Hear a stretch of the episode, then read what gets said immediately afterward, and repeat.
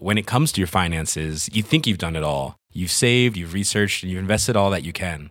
Now it's time to take those investments to the next level by using the brand behind every great investor, Yahoo Finance. As America's number one finance destination, Yahoo Finance has everything you need, whether you're a seasoned trader or just dipping your toes into the market. Join the millions of investors who trust Yahoo Finance to guide them on their financial journey. For comprehensive financial news and analysis, visit yahoofinance.com, the number one financial destination, yahoofinance.com.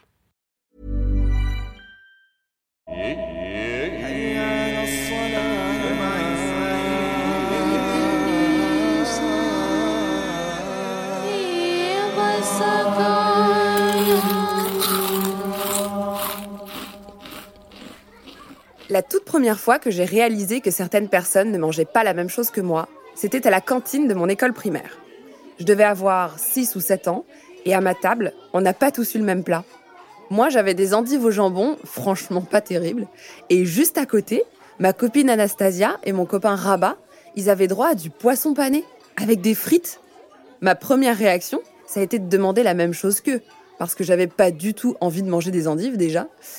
Et là, la dame de la cantine m'a répondu que c'était pas possible, que c'était uniquement pour les élèves qui ne mangeaient pas de porc. Le soir, j'ai demandé à ma mère ce que ça voulait dire, de pas manger de porc. C'est là qu'elle m'a expliqué qu'Anastasia, qui était juive, et que Rabat, qui était musulman, n'avaient pas le droit de manger de cochon parce que c'était contraire à leur religion. En grandissant, j'ai appris qu'il existait toutes sortes d'interdits alimentaires pour les croyants entre ce qu'on peut ou ce qu'on ne doit surtout pas manger, jusqu'à la façon dont ça doit être préparé, ou encore les jours de la semaine où il y a des rituels à respecter. Ça s'arrête jamais. Ce lien entre alimentation et religion, il est d'autant plus fort et d'autant plus visible qu'il concerne toutes les grandes religions. Qu'on soit chrétien, musulman, juif ou hindouiste, les textes sacrés se penchent tous, à leur manière, sur ce que les fidèles devraient mettre ou non dans leur assiette. Dans cet épisode, je me suis donc demandé pourquoi la religion se souciait tant de ce que l'on mangeait. Comment se fait-il qu'elle nous interdise de consommer certaines choses? Pourquoi ces interdits sont-ils toujours respectés aujourd'hui? Est-ce que les croyants sont les seuls à être soumis à des interdits alimentaires? Et pourquoi est-ce que ces interdits concernent si souvent les animaux? Je m'appelle Lauriane Melière, je suis journaliste, j'adore manger, mais surtout, j'adore vous en parler.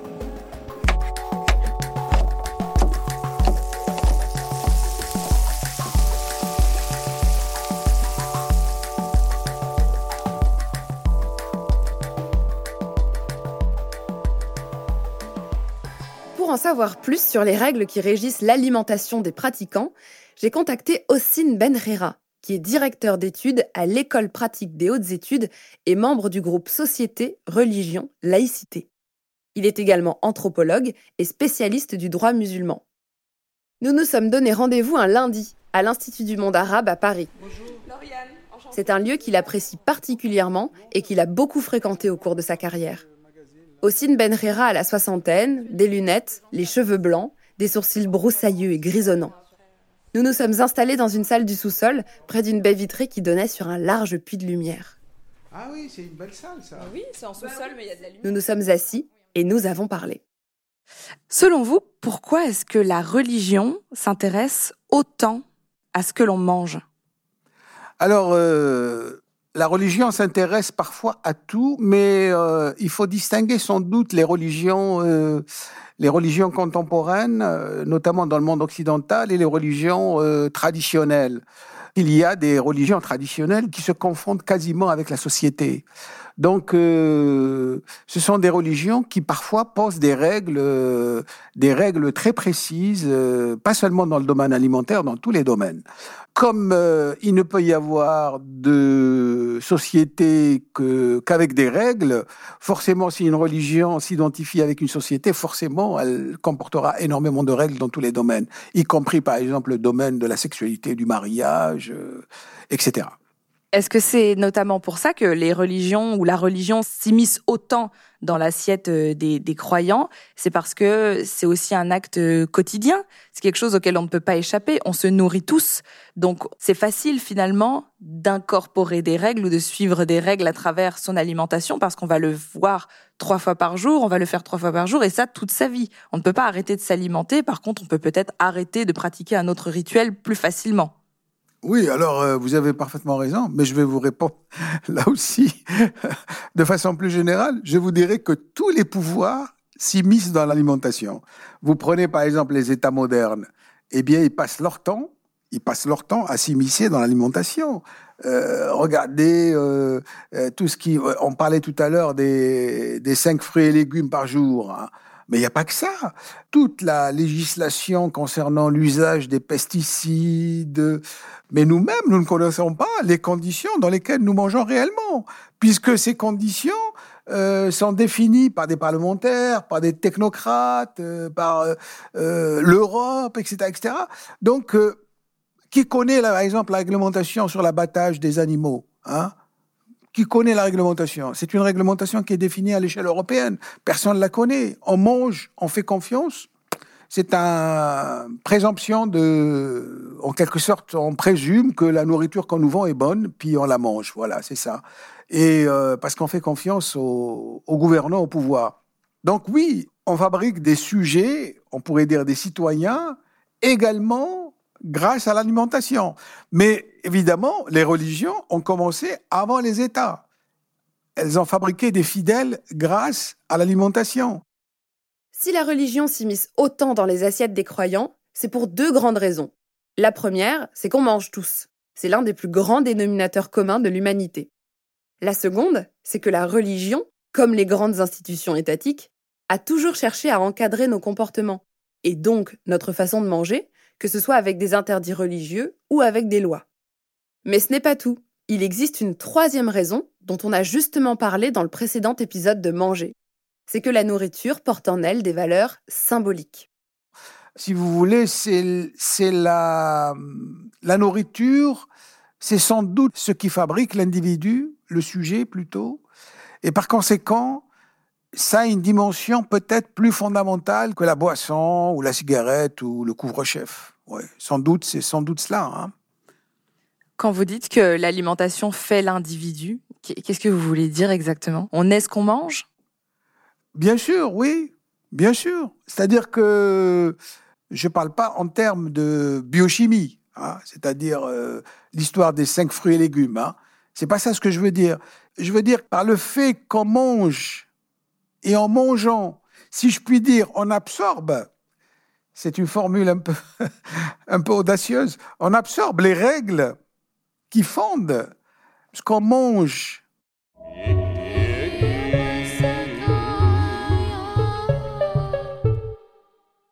Quand on parle des règles qui encadrent l'alimentation des croyants, on pense souvent en premier à ce qu'on n'a pas le droit de manger. Par exemple, ne pas manger de porc pour les juifs et les musulmans, ou ne pas manger de viande de vache, pour les hindous. Pourtant, la religion ne régente pas l'alimentation qu'en listant des familles de produits interdits. Elle transparaît aussi dans la façon dont on doit abattre les animaux que l'on souhaite manger. C'est ce que l'on appelle l'abattage rituel. Est-ce que c'est justement parce que dans la société, et donc ça se traduit dans la religion, est-ce que c'est parce que la vie ne doit pas disposer de la vie comme elle l'entend, qu'on doit aussi tuer des animaux d'une certaine façon, avec l'abattage rituel? Alors oui, bien sûr. En tout cas, du point de vue, euh, je pense, du point de vue islamique, c'est ça qui est euh, qui justifie les règles de l'abattage, c'est-à-dire que les animaux ne doivent être tués que sous certaines conditions. D'abord, on ne doit tuer un animal que en cas de besoin, soit parce qu'on se défend. Euh, les pèlerins, par exemple, qui vont à la Mecque, ne doivent pas tuer d'animaux. Ils ne doivent pas verser le sang animal quand ils sont dans ce qu'on appelle le territoire sacré de la Mecque. S'ils le font, ils commettent une infraction grave, une infraction rituelle. S'ils ne la réparent pas, leur pèlerinage n'a plus de valeur. Hein. Ils peuvent retourner chez eux. Alors, euh, ça montre bien que mettre à mort un animal n'est pas quelque chose d'anodin. Pourquoi tout cela? Parce que l'animal est considéré comme une comme une créature de Dieu, c'est-à-dire une créature euh, auquel Dieu a accordé la vie, comme il a accordé la vie à l'homme. Par conséquent, il n'appartient pas à l'homme de mettre fin à la vie de l'animal. C'est un peu ça la théologie, si vous voulez, qui est derrière. Et par conséquent, les théologiens musulmans ont tendance à expliquer les règles de l'abattage comme étant la procédure par laquelle les musulmans demandent la permission d'abattre un animal, demandent cette permission à Dieu. Avec les explications d'Ossine Benrera, je réalise que s'il existe des règles si précises qui encadrent la mise à mort d'un animal dans le but de le manger, c'est parce que cet animal est considéré comme un être vivant à part entière. Ce n'est pas un objet, on n'en dispose pas comme on veut. Et ces abattages rituels ne datent pas d'hier. Il y a la question centrale du rapport à l'animal. Alors, c'est-à-dire, quand on mange un animal, on doit obéir à un certain nombre de règles pour consommer la viande de cet animal. C'est-à-dire, ce qui revient à parler de règles de mise à mort. Les, les Grecs et les Romains avaient un rapport qui n'était pas fondamentalement, sur le principe, fondamentalement différent euh, de celui des musulmans ou des juifs. Pour eux, la, mise à mort de l'animal était une affaire extrêmement sérieuse. C'était pas une affaire technique. Hein. Euh, il y avait une pratique, par exemple, dans la Grèce ancienne, euh, qui est reliée à une cérémonie qu'on appelle les bouffonies, et durant laquelle on mettait à mort un, bœuf. Je me réfère ici au travail d'un historien anthropologue euh, aujourd'hui disparu, Jean-Louis Durand. Alors, quand on doit mettre à mort ce bœuf, celui qui le met à mort, enfin, ou qui entame la mise à mort, arrive sur la scène en dissimulant le couteau. Et il lance une accusation contre le bœuf, euh, l'accusant d'avoir commis, euh, peut-être, euh, d'avoir tué quelqu'un, d'avoir commis des dégâts, etc., etc. Et que donc, il y a une sorte de simulacre de procès à l'issue duquel le, bœuf en question est, est mis à mort. Donc, on ne le tue pas d'emblée, c'est-à-dire que c'est pas la relation de propriété qui autorise qui permet la mise à mort, mais on doit justifier, on justifie la mise à mort, on le tue pour le punir d'avoir commis un... Évidemment, c'est un mensonge, c'est une fiction. On invente quelque chose pour le mettre à mort. Voilà donc euh, le cas qui montre bien que le rapport à l'animal est central. Parce que les animaux sont eux aussi des créatures de Dieu, il faut avoir une bonne raison de les mettre à mort et respecter un certain nombre de règles propres à chaque religion. C'est pour ça que la question de l'abattage rituel est si importante. Pourtant, même en respectant ces règles, certaines espèces animales ne doivent pas être tuées ou consommées.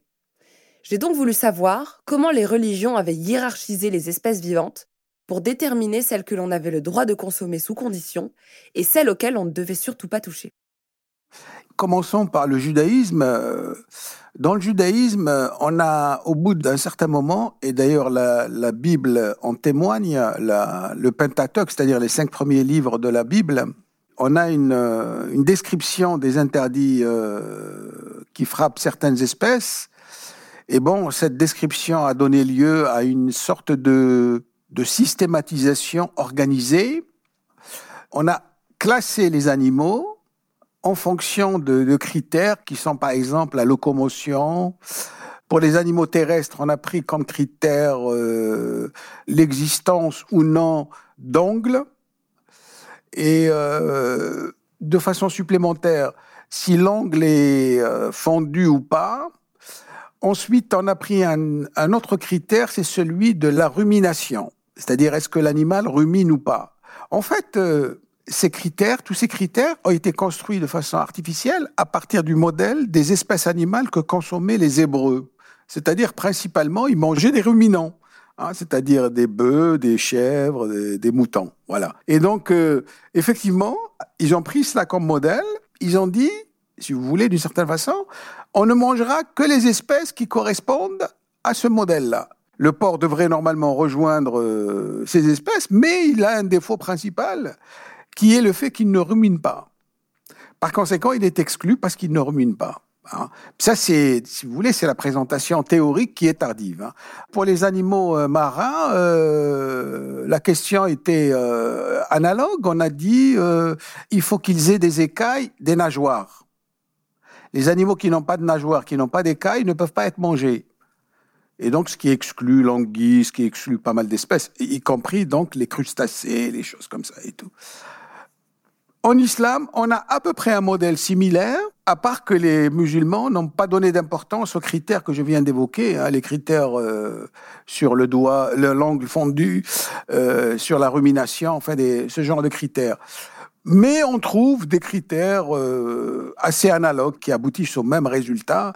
La règle fondamentale qui explique aussi bien les interdits juifs que les interdits musulmans, c'est qu'on ne mange pas les animaux sauvages qui ne ressemblent pas aux animaux domestiques que nous avons l'habitude de manger, hein, que chacun des deux groupes a l'habitude de manger. Bon, puis vous avez d'autres... Euh, dans le christianisme, par exemple, il n'y a pas d'espèces animales interdites à part que quand même l'Église a interdit, euh, je crois dès le 4e ou 5e siècle, l'hypophagie, c'est-à-dire euh, le fait de manger les chevaux. Mais là, c'était dans un but affiché, délibéré. C'était parce que les peuples qui arrivaient d'Asie euh, consommaient du, comme par exemple les Huns, etc., consommaient du, du cheval. Alors, c'était pour se démarquer, du moins c'est comme ça qu'on explique les choses, pour se démarquer de ces peuples qui étaient considérés comme barbares. Les interdits alimentaires sont donc une manière de se démarquer, d'afficher son appartenance, ou non, à un groupe. Et comme on le fait trois fois par jour, ça devient quelque chose que l'on affiche, que l'on revendique, qui devient visible, même si ce n'est pas pour ça que ces interdits ont été institués au départ. C'est ce que l'on découvre avec l'exemple de l'interdit du porc dans la religion musulmane. Par exemple, de nos jours, ou depuis très longtemps d'ailleurs, en islam, l'interdit du porc est surtout lié à la relation aux chrétiens. Comme les chrétiens sont des mangeurs de porc, eh bien, si vous voulez, la formule, ce qui définit le christianisme et les chrétiens en particulier, c'est qu'ils mangent quelque chose que les musulmans ne mangent pas, c'est-à-dire le porc. Euh, le porc définit beaucoup mieux euh, les chrétiens que, par exemple, les règles de l'abattage rituel. Ce qui définit le chrétien, c'est le fait qu'il mange du porc. Hein. et il n'est pas accusé de manger du chien ou du chat, par exemple. Hein. Il est particulièrement accusé de manger du porc. Et le porc étant une nourriture infâme et infamante, voilà, ça établit une sorte de frontière. Alors, euh, il n'y a pas de mélange, du moins dans les sociétés anciennes, les religions ne se mélangeaient pas entre elles. Par conséquent, il y avait, il y a un autre élément aussi dont il faut tenir compte, c'est que la notion de frontière politique ou de communauté nationale n'existait pas. C'était pas quelque chose qui existait. On pouvait pas fonder une communauté humaine sur la base d'une religion unique. Hein. Dans les sociétés du Moyen-Orient, par exemple, euh, par exemple les sociétés musulmanes, elles étaient toujours composées de diverses religions, de diverses communautés religieuses. Donc, euh, à l'intérieur de la société, il fallait introduire des séparations, des séparations qui n'existaient pas à l'extérieur. C'est-à-dire que la société n'était pas comme aujourd'hui. Aujourd'hui, nous avons des frontières politiques, des frontières territoriales qui séparent, par exemple, la France de la Suisse, de la Belgique, etc. Bon, euh, ça paraît important. Hein c'est vraiment ça qui est important aujourd'hui. Dans le passé, c'était pas ça du tout important. En tout cas, le, dans le monde de, dans le monde islamique ancien, les frontières politiques n'existaient pas. Il n'y avait pas de frontières politiques. Par contre, il y avait des frontières à l'intérieur de de la société, de la communauté, qui séparaient les différentes communautés religieuses. Et les interdits alimentaires en tout cas l'interdit du porc, séparait nettement les chrétiens, les communautés chrétiennes de la communauté musulmane. Hein. Euh, les chrétiens étaient quand même le groupe, euh, majoritaire euh, dans le Moyen-Orient musulman, au début en tout cas. Hein. Ça c'est très intéressant parce que j'avais pas forcément pensé que la religion et donc qui se matérialise ensuite par des interdits alimentaires, qui sont la chose un peu visible de la pratique, bah, c'était pour différencier les gens, pour savoir de quelle était l'allégeance de chacun, en fait L'interdit, euh, il n'a pas été mis en place pour ça, mais il est devenu un des modes d'expression de cette différence. Hein. Par la force des choses, hein, la coexistence entre communauté chrétienne et communauté euh, euh, musulmane, il est devenu un des éléments de différenciation entre les chrétiens, qui étaient le, quand même la religion, j'insiste, la communauté ou les communautés euh, religieuses les démographiquement les plus importantes au Moyen-Orient, et la communauté musulmane ou les communautés musulmanes. Mais j'insiste là-dessus, il n'a pas été inventé pour ça. Hein. Pourquoi il a été institué cet interdit Ça, on ne le sait pas du tout. Ce qu'on peut savoir, c'est qu'il est réinterprété. il est réinterprété et par conséquent, c'est une des réinterprétations qui s'est imposée et qui, à mon avis, perdure jusqu'à nos jours. J'y avais jamais pensé de cette façon, mais les interdits alimentaires religieux ont permis aux individus de se différencier les uns des autres, à l'échelle de son voisin, de son village ou même d'un continent.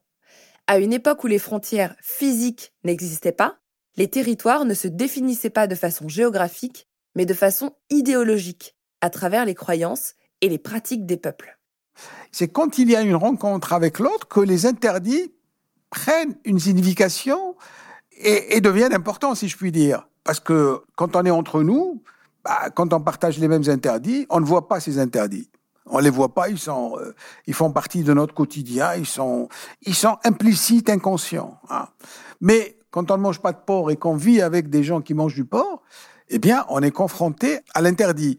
À ce moment-là, évidemment, le problème qui se pose, c'est est-ce que la commensalité, c'est-à-dire le fait de manger ensemble, est possible entre deux groupes qui ne mangent pas exactement les mêmes choses Un interdit n'est donc perçu comme tel que par ceux qui ne l'appliquent pas. Prenons un exemple tout bête. En Occident, bon, culturellement, on mange pas de viande de chien. C'est quelque chose qui est tellement intégré qu'on le perçoit même pas comme un interdit. On n'y pense pas, juste, on n'en mange pas. Et ça nous paraîtrait presque contre nature de le faire. C'est qu'en allant dans certaines régions d'Asie, où manger du chien est courant, qu'on prend conscience du fait qu'on n'en mange pas. Le reste du temps, on a l'impression d'être parfaitement libre de consommer ce qu'on veut, puisque manger du chien n'est même pas une option. Et ces différents interdits, qui deviennent conscients lorsqu'on est confronté à des personnes extérieures à notre groupe, bah ça renforce notre sentiment d'appartenance à ce même groupe. Est-ce que de montrer qu'on est capable de se contraindre à euh, des règles alimentaires, c'est euh, finalement être témoin de l'allégeance des fidèles envers leur Dieu En tout cas, c'est vrai pour les interdits alimentaires. Les interdits alimentaires, ce sont des interdits qui sont imposés par le groupe à l'individu. De ce fait-là, quand l'individu ne respecte pas les interdits alimentaires, il y a une fragilisation de sa relation à son groupe. C'est certain. Donc, il est, comme d'une certaine façon, en train de se détacher de son groupe. Donc, de ce point de vue-là, les interdits alimentaires soudent, effectivement. Il y a différentes manières de souder un groupe et de prouver sa foi en Dieu. Partager les mêmes interdits, les mêmes abattages rituels, les mêmes règles pour se marier, mais aussi partager des pratiques qui mettent à l'épreuve le caractère animal de la nature humaine. C'est l'exemple du ramadan où l'on résiste à la faim, à la fatigue et à la soif. Eh bien, oui, ça c'est pour montrer euh, qu'on est capable d'endurer, d'endurer la faim et la soif, afin, en quelque sorte, d'une certaine façon, c'est une sorte de sacrifice non sanglant. Hein. Mais on se sacrifie et on offre en quelque sorte à Dieu sa souffrance, son endurance, sa patience. On l'offre à Dieu. Donc, euh, c'est souvent interprété comme cela hein, dans la tradition musulmane, le jeûne. Hein. Donc, euh, sur ce plan-là, vous avez raison, s'agissant du jeûne. Hein.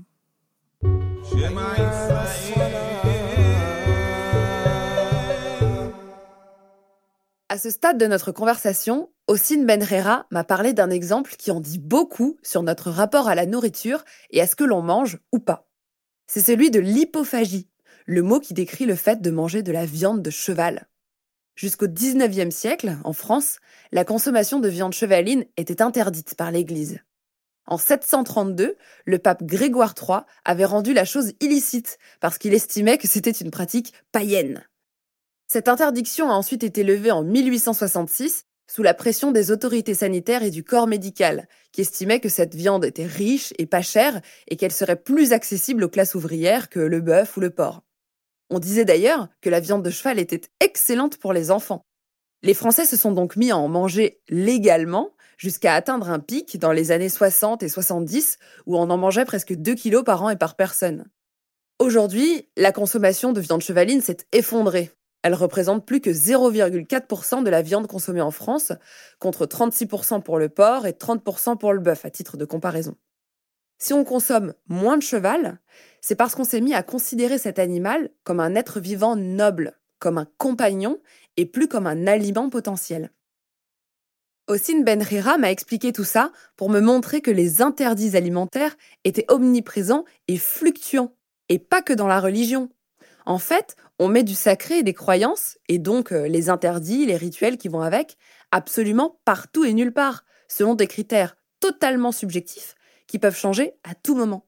C'est là qu'on a parlé du véganisme, qui est, pour lui, une forme d'interdit alimentaire des temps modernes.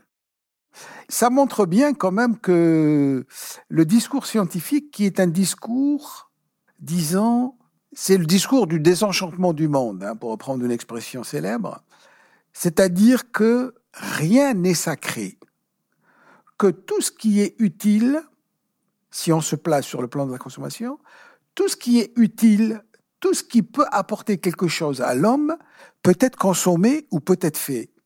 Alors, ça semble pas être une position qui rencontre un écho unanime dans les populations, également, y compris dans le monde occidental, puisque le véganisme, eh bien, euh, pose que on ne peut pas manger les espèces animales. Hein. C'est le principe même du véganisme ou du végétarisme. Et donc, euh, il y a quand même, de ce point de vue-là, ce que vous disiez, à savoir, nous sommes dans une société débarrassée, débarrassée de, de religion, où la religion occupe une place, la portion congrue, c'est vrai, mais je ne sais pas si l'esprit religieux a totalement disparu. Parce que moi, je pense que le véganisme et tout ce qui s'apparente à ce genre de courant, même, regardez même l'écologie. L'écologie, c'est pas très loin du véganisme. Hein. C'est pas du véganisme. Mais il y a quand même un partage en commun des choses. Euh, et donc, il y a un discours un peu à tonalité religieuse euh, qui tend à puisque je disais que le discours scientifique, c'était le désenchantement du monde, eh ben, le discours euh, vegan ou bien le discours écologique tend à réenchanter le monde. Ça voudrait dire qu'en fait, pour vous, le végétarisme, le véganisme, c'est une nouvelle pratiques alimentaires qui sont pas sous la coupe de la religion, mais qui sont des, des formes de croyances quand même et de, de mode de vie, on va dire. C'est une manière de remettre du sacré là où il y en avait plus oui, d'une certaine façon. Oui, où il y en avait, où il y en avait pas beaucoup. En tout cas, dans le domaine des relations entre l'homme et l'animal, il y avait une désacralisation complète. C'est-à-dire que l'animal était devenu une chose et n'est non plus un animal. Euh, même si on donnait des noms aux animaux, hein, euh, mais les animaux qu'on envoie à l'abattoir, on leur donne pas généralement de nom. Hein. Euh, les animaux auxquels on donne un nom, on les tue pas. Le véganisme, le végétarisme sont basés sur des croyances. Mais qu'est-ce qui n'est pas basé sur des croyances? Toute notre vie est basée sur des croyances. Donc, euh, euh, le capitalisme est fondé sur des croyances. Euh, les croyances du capitalisme, elles sont pas plus avérées que, que les croyances du véganisme. Hein voilà, c'est pas parce que le capitalisme a réussi que forcément il a ses croyances sont, sont vraies. c'est la vérité. Hein à ce moment de l'interview, j'ai trouvé ça assez fou, parce que j'avais jamais considéré le véganisme comme une manière de remettre du sacré là où on l'avait enlevé, c'est-à-dire dans la vie animale. Qui est, bon, si on réfléchit bien, ce que faisaient déjà les religions, en établissant des rituels pour abattre les animaux ou en décidant que certaines espèces ne devaient pas être mangées. Le véganisme se base donc sur des croyances qui permettent de rassembler les gens autour d'une idéologie, de valeurs et d'une culture commune. Vous disiez tout à l'heure que l'essor des religions est arrivé à un moment où il n'y avait pas tellement de frontières, de pays, et que finalement c'était une manière pour les peuples de, de, former des groupes et des, des communautés. Et donc ça se traduisait aussi par euh, les interdits alimentaires, donc de savoir si notre voisin mange pas comme nous, bah, il fait pas partie de notre communauté. Est-ce que le végétarisme, le véganisme, c'est aussi une manière de remettre des frontières là où il y en avait plus tellement Maintenant, la vraie question, c'est plus l'écologie. Et donc, ça permet de savoir sur quelle échelle on se place par rapport au monde actuel, aux problématiques actuelles. Quelqu'un qui mange de la viande tous les jours n'a clairement pas la même vision du monde ou la même vision écologique que quelqu'un qui est végétarien ou quelqu'un qui est, encore au-delà, qui est vegan. Est-ce que c'est, comme les religions à l'époque, une manière de remettre euh, des frontières entre les gens, entre des croyances? Oui, ça pourrait être. Euh, pour le moment, ce n'est pas le cas. Hein. Pour le moment, ce n'est pas le cas. Mais ça pourrait être une manière de diviser effectivement la société entre mangeurs, mangeurs de viande, carnivores, et non-mangeur de viande.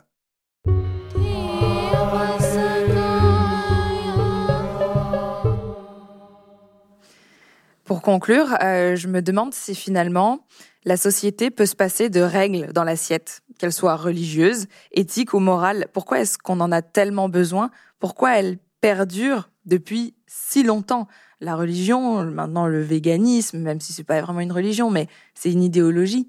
Pourquoi c'est toujours là? Pourquoi est-ce qu'on a besoin d'avoir des règles qui nous disent ce qu'on peut manger, ce qu'on ne peut pas manger? Ah ben, Je vais aller plus loin que vous. Je vais vous dire, tout ce qui concerne l'alimentation est profondément réglé et organisé. Regardez les règles de la table, même, sans parler des interdits alimentaires. Euh, la manière de poser la fourchette et le couteau, par exemple, euh, etc. Toutes ces règles-là ne sont pas des règles qu'on doit considérer comme superflues. Quand on achète du homard ou bien, je ne sais quoi, euh, une dinde pour fêter Noël, par exemple, eh bien, euh, c'est une règle, mais qui n'est pas vécue par celui qui l'observe comme une règle, comme une charge lourde, sauf peut-être sur le plan financier parfois. Il n'y a pas que les interdits alimentaires. On a, tort de considérer que l'alimentation est réglée uniquement par les interdits. Il y a aussi toutes ces prescriptions positives, parfois qui sont d'origine euh, diverse, hein, diététique, euh, sociale, etc., etc. Parce que quand même, dans la vie de, de l'homme, il y a la nourriture est un des, un des moments les plus importants et les plus récurrents aussi. Euh, je dirais que c'est, c'est par là que pénètre la société, que pénètre la collectivité, le groupe.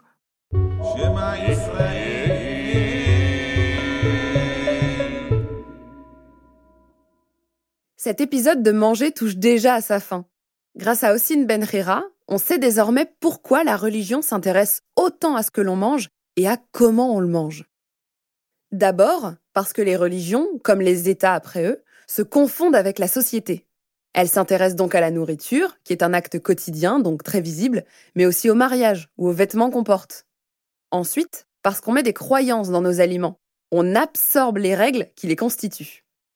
Parmi ces règles, la question de la viande, celle que l'on peut consommer ou pas, est prépondérante, parce que la vie humaine ne doit pas disposer comme elle l'entend de la vie animale, qui est une créature de Dieu. C'est en ça que l'abattage rituel permet de rendre hommage au caractère sacré des animaux que l'on décide de manger. Et ces différentes règles permettent aussi de fédérer le groupe, de former des communautés, des peuples. Et pour le fidèle, c'est une façon de prouver et de renforcer sa foi, en se montrant à lui-même et aux autres qu'il est capable d'organiser sa vie en fonction de ses convictions. Et ça, ça marche pour tout le monde, même en dehors de la religion. C'est ce que l'on constate avec le véganisme, qui est un mode de vie idéologique dans lequel on adhère à des croyances et au caractère sacré de la vie animale. Car les interdits alimentaires sont partout et qu'ils ont toujours existé que l'on soit croyant ou athée.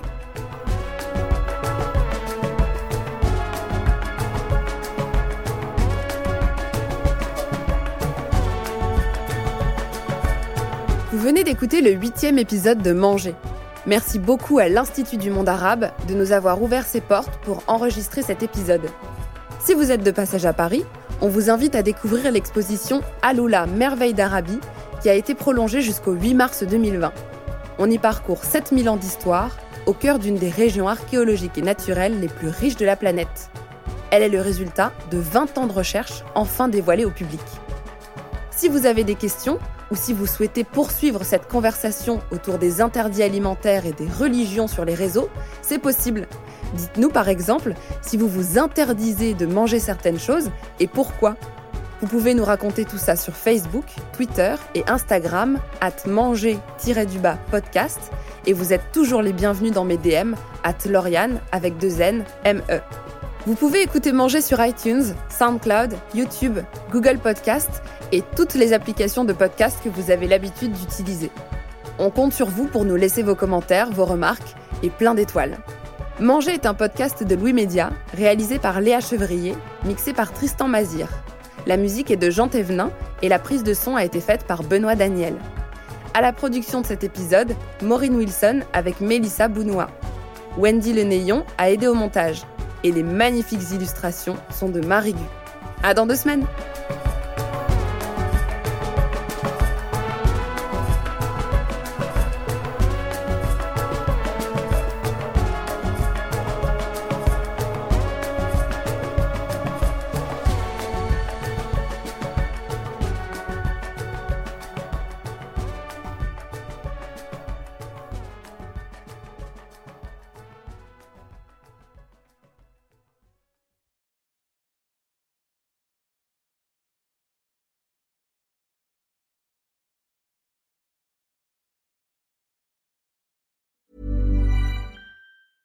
When it comes to your finances, you think you've done it all. You've saved, you've researched, and you've invested all that you can. Now it's time to take those investments to the next level by using the brand behind every great investor, Yahoo Finance. As America's number one finance destination, Yahoo Finance has everything you need, whether you're a seasoned trader or just dipping your toes into the market. Join the millions of investors who trust Yahoo Finance to guide them on their financial journey. For comprehensive financial news and analysis, visit yahoofinance.com the number one financial destination, yahoofinance.com.